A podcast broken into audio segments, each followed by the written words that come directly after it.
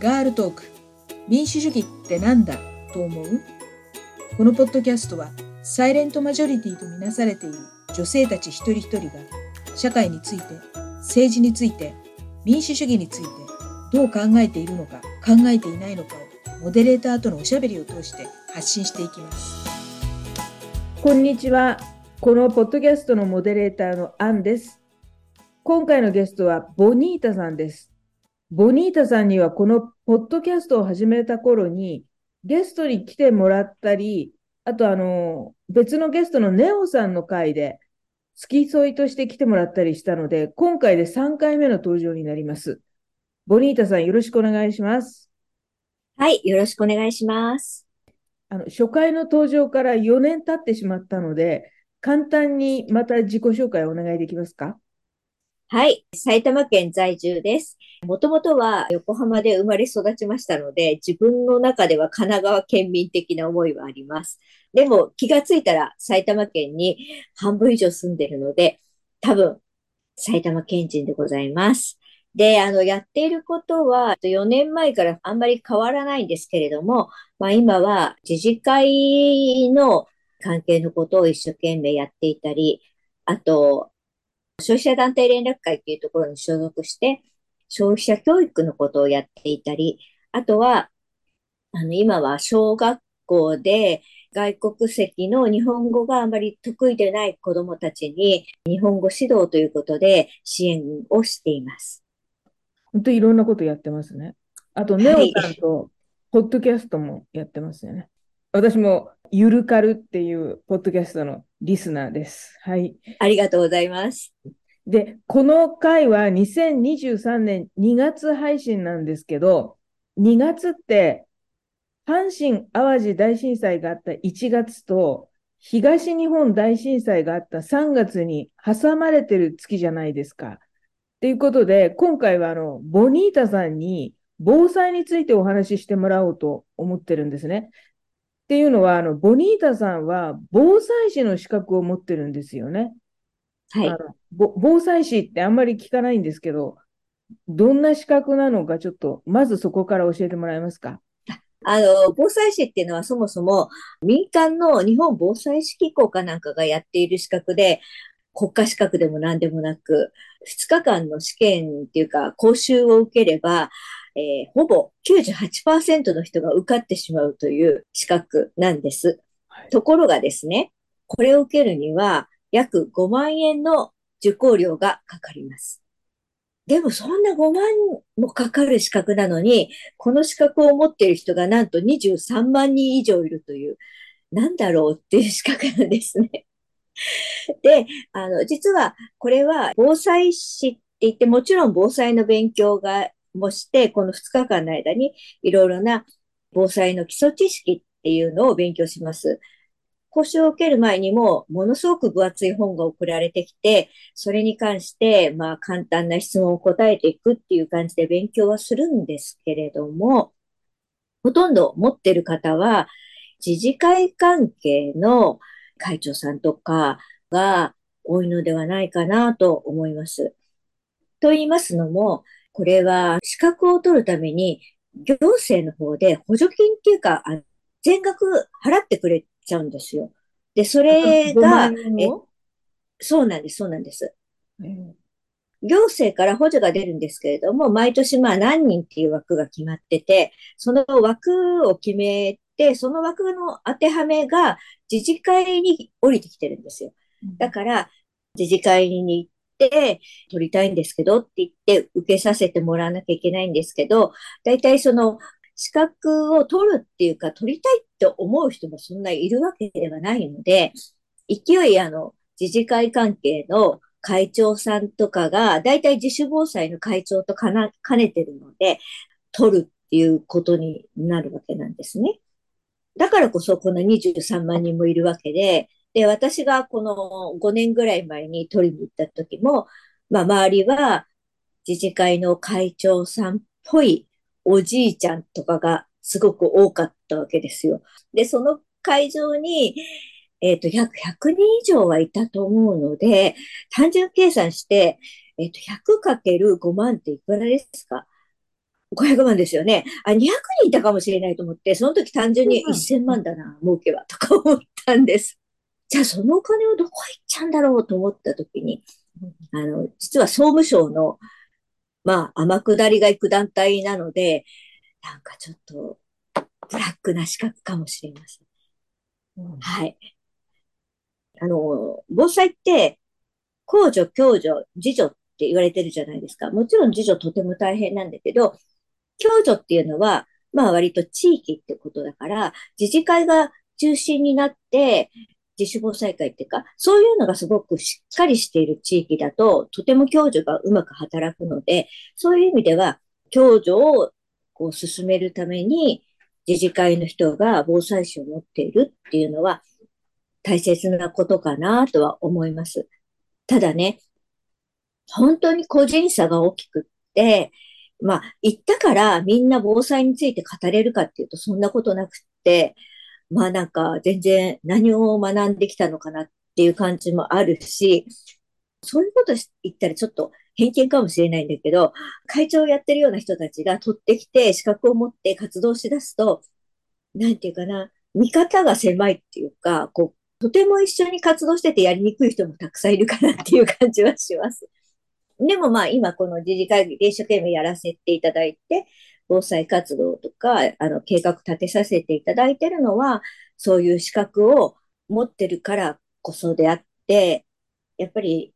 行政関係って、いろんな人にアプローチしたいんだけど、行政の人どこからアプローチしたらいいかわからないっていうことで、簡単なところからっていうんで、自治会を通してとか、そういう資格を持ってるっていうことが大きくなるので、私的にはまあ、資格を取っててよかったかなって感じで、はい、防災士っていう語るのは恥ずかしいです。以上でございます。ありがとうございます。ボニータさんがネオさんとやってるポッドキャストでもその防災情報とかを発信してるじゃないですか。あとはあのありがとうございます。ボニータさん、市民祭りみたいなところでも防災啓発のなんか展示とかしてますよね。はい。最近地震が頻発してるんで、また大規模地震が来るかもしれないっていう、なんつうんだろう、恐れを私は感じてるわけですよ。でだってあの、東日本大震災があった時に、首都圏直下型地震、または南海トラフ地震は、今後30年以内に80%の確率で発生するっていうふうに言われてたんですよ。あれから何にも起こってなくっていうことは、確率さらに上がってるんじゃないかっていうふうに思うんで、日頃の備えと、被災した時の対策について、こう、まあ、おさらい的な感じでお話ししてもらえたらって思うんですけれども、よろしくお願いします。はい。えっと、東日本があってからすぐに、私、あの、消費者教育を進めるサークルをやってるんですけれども、その時ってやっぱり避難所に行くとかそういうことばっかりフォーカスされてたんで、うん、あれって、要塞都市埼玉に住んでいて、避難所に行くための防災ではなくて、あの、自分たちに合った防災っていうことを考えなきゃいけないよねっていうことで、防災について取り組み始めたんですね。ですからもう10年前ですね。で、その頃から、いつも言ってるのは、いつもの中にもしもの備えをということで、あの、防災っていうのは特別なことじゃなくて、常にいつ起こるかわからないんですから、日常の中にその防災を取り入れて、暮らしの中の、毎日の中に防災がないとダメだよっていうことで、その時に、やっぱりこの要塞都市埼玉で一番大切なのっていうのは、ライフラインが止まってしまうことに備えることが大事じゃないですか？っていうことで、循環型備蓄とかっていうことを言う前に一歩先にして私たちは走り始めたんです。その時はでも、まあ、市の方に共同事業としてその写真を作りたいからってお願いしたら、何が災害時にご飯のことだとかっていうふうに 拒否られたんですけど、でも今となってはすごくその世の中そういうことを言ってるから、あ、ちょっといい視点だったじゃない？とか 思ってます。あの、いろんな防災の備えってあるんですけど、いつもの中にもしもの備えをっていうことをお話ししたいです。人間って、とにかく災害が起ころうが何しようが、生きていかなきゃいけないですよね。っていうか、生きたいですよね。まあ、80%起こるって、ね、100点のテストで80点なんて、全部丸みたいものだから、どれだけ来る確率が高いかっていうことが実感できるかと思うんですけど、多分日本に住んでれば地震は来るんですよ。災害も多い国なんです。だから、防災学も進んでるんだけど、反対になんか自分たちは生き残れるんじゃないかみたいなところはあるんですけれども。でも、備えられることがあったら備えといて生きれる確率を高くしたいと思いますよね。で、生き残った彼には、生きててよかったと思える日々が起これるように備えをしたいと思うんですね。生きていくってことは何って考えたときに、食べて、物を食べなきゃダメですよね。水とかを飲まなきゃダメですよね。で、そこと、あと、やっぱりトイレなんですね。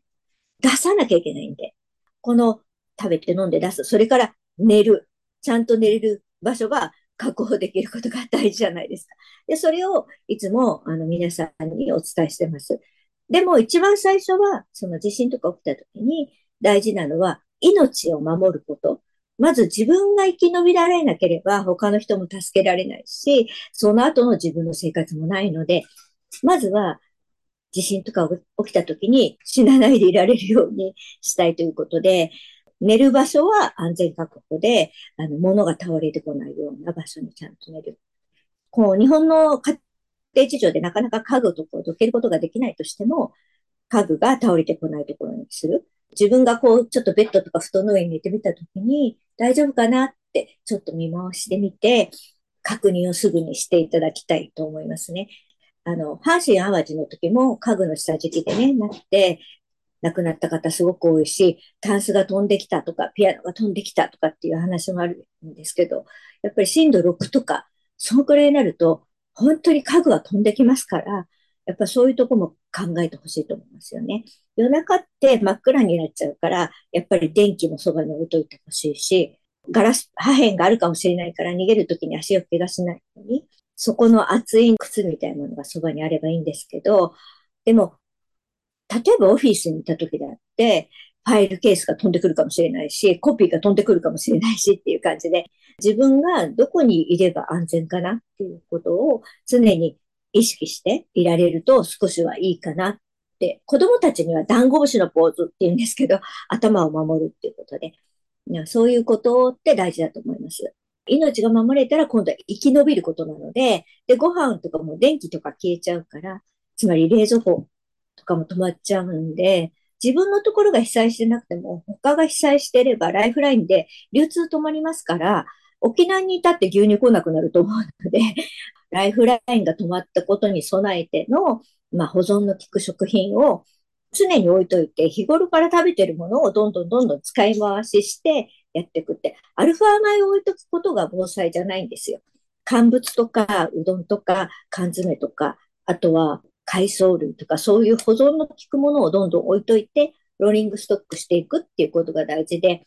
まあ、もともちろん美味しそうなレトルト食品もいいんですけど、カセットコンロもそんなにたくさんボンベ置いとけるわけじゃないので、まあ、東日本の方、カセットボンベも底をついてね、冷たいものばっかり食べてるよっていうお話を聞いたりするんで、それは仕方ないと思います。あとトイレも、実は昔は断水した時にお水ジャッとお風呂のお湯を取っといて流せばいいよって言ってたんですけど、今この水洗なので、最終処分場がやられちゃったり、途中の管がダメになってると流せないんですよ、自分家が大丈夫。だから国交省も今は災害が起きたらまずはトイレを流さないでくれって言うんですね。そうしないと逆流してくるんで、特にマンションとか団地だとね、1階の方が大変な思いしますから、流さないで済むように簡易トイレっていうのは、やっぱりネットとかで固形剤、凝固剤とか売ってますから、やってほしいなと思うんですね。で、その時に、あの、ゴミも止まっちゃうので、ゴミの収集も。マンションとかそういうとこ住んでたら、やっぱり自分のベランダに置いといて臭かったらちょっと嫌じゃないですか。だからなるべく匂いが出ないようなビニール袋に入れてやっとけばいいなと。沖縄だって暑いから悲惨だよね。一週間分食べといたら。やっぱそこら辺も大事だと思います。自治会でもなんか、その、ストックしてるじゃないですか。はいはい。なんかまあヘルメットとか食料とか水とか、ああいうのって、た頼りにしてもいいんですかね？あ、そうそうそう、それを言うの忘れてた。あの、よく行政で防災に備えあるじゃないですか。あれって国の政策にのっとって、被災想定者数だけ揃えてくださいってことになってるんで、人口の1割分しかないです。人口の1割の3日分を揃えておけばいいってことになってるので、で、しかも、避難所とかっていうところにあるのは、あの小さな防災倉庫にあるだけなので、多分、そこに避難する、まあ、100人とか50人とか、それくらいの人の分の2日分とか3日分しかないんですね。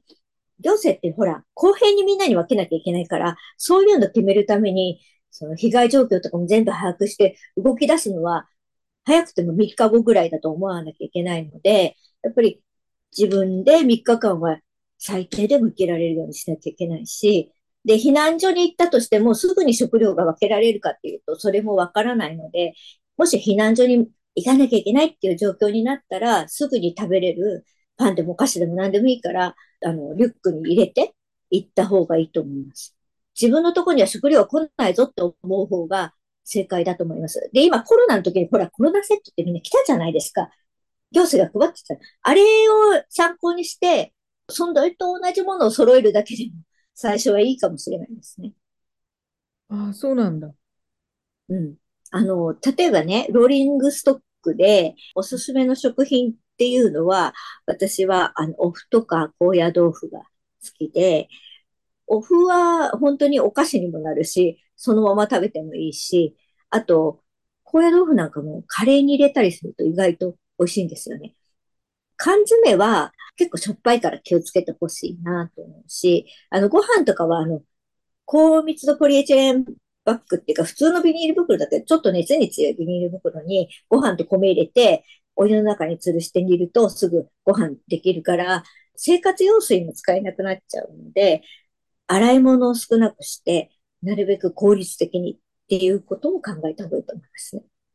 そっか。じゃあ水も飲む用と生活用と両方揃えとかなきゃいけないってことですね。水は1人1日3リットルって言われてるけど、それは食品から取ることも含まれてるから、でも生活用水ってすごく大量に使うし、お風呂とかも入れなくなっちゃうし、トイレの分もなくなっちゃうし、給水車で持ってきたやつを生活用水に使えるかっていうと、トイレになんか流せまいとか多いじゃないですか。洗濯もね、だから、なかなかその生活用水の確保っていうのは大変だから、まあ、薄いタンクを設置したりする人たちもいますよね。沖縄って結構台風が頻繁に起こるから、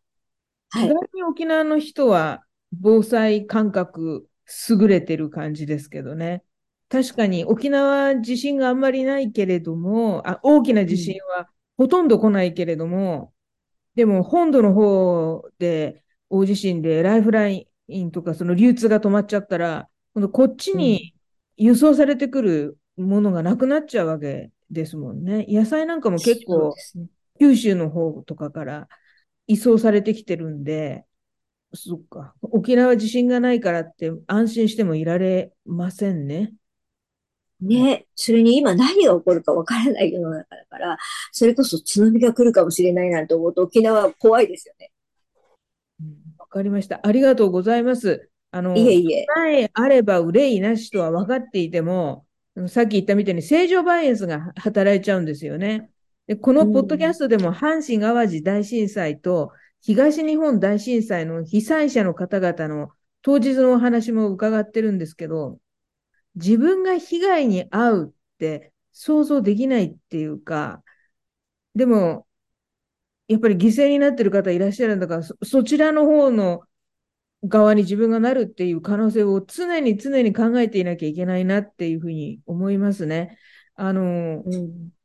防災界隈は地震があるたびにそれを教訓にして対策をアップデートしてるのかなって思うんですけど、今回は一旦ここで止めまして、次回防災の考え方の変遷について伺おうと思います。次回もよろしくお願いします。はい、よろしくお願いします。